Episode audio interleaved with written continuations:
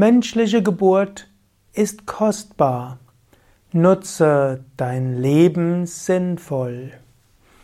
Om Namah Shivaya und herzlich willkommen zum zweiten Vers des Vivekachudamani, Kronjuwel der Unterscheidung. Shankaracharya beschreibt hier, wie kostbar das Leben ist und dass wir nicht die Zeit vergeuden sollen. Ich lese den Vers.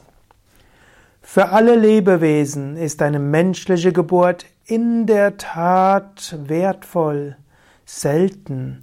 Noch schwieriger ist es, im Zustand des Menschseins zu verweilen, und noch seltener gelingt es, ein weises, nach hohen Idealen strebendes ethisches Leben zu führen.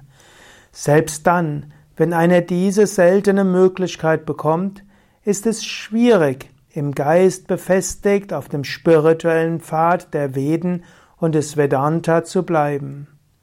Noch schwieriger ist es, ein korrektes Verständnis zu der tiefen Bedeutung der Schriften zu erlangen, wie zum Beispiel die Unterscheidung zwischen dem Selbst und dem Nicht-Selbst und so durch die Erfahrung der Gottverwirklichung ruhend auf der Identität mit Brahman zur Befreiung zu kommen. Die Befreiung kann jedoch ohne die guten Taten vieler Millionen Leben und Wiedergeburten nicht erreicht werden. Hier sagt uns Shankaracharya, ja, du hast etwas sehr Wertvolles bekommen und du hast einiges Wertvolles bekommen und der spirituelle Weg ist nicht einfach, aber Du kannst ihn gehen. Gehe ihn. Geh ihn mit Konsequenz.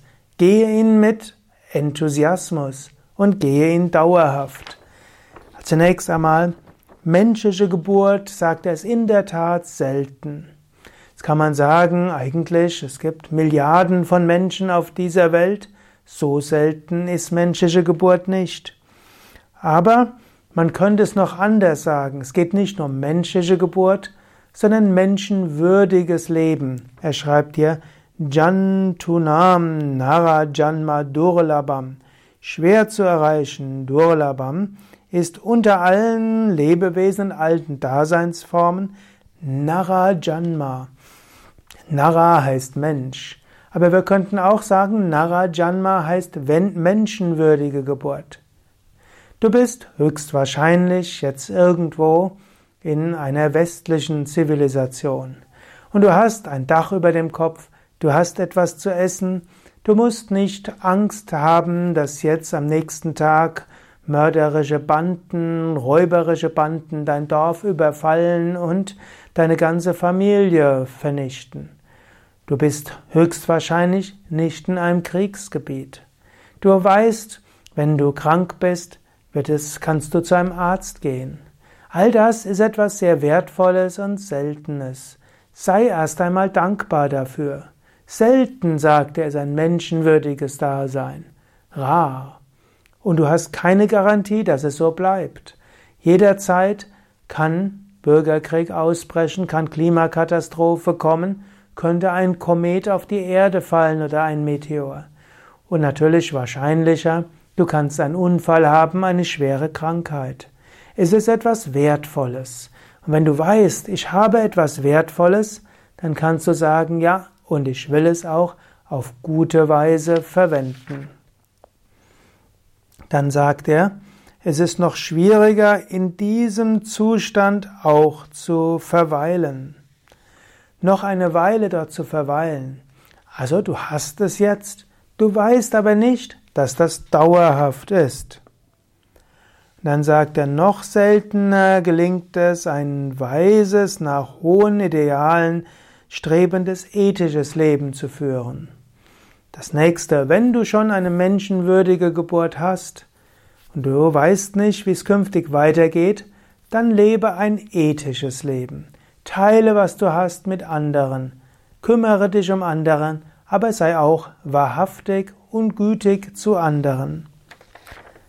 Dann sagt er, einer, die, wer diese Möglichkeit bekommt, dann ist es noch gut, auf dem spirituellen Pfad der Veden zu gehen, also einen spirituellen Weg zu gehen.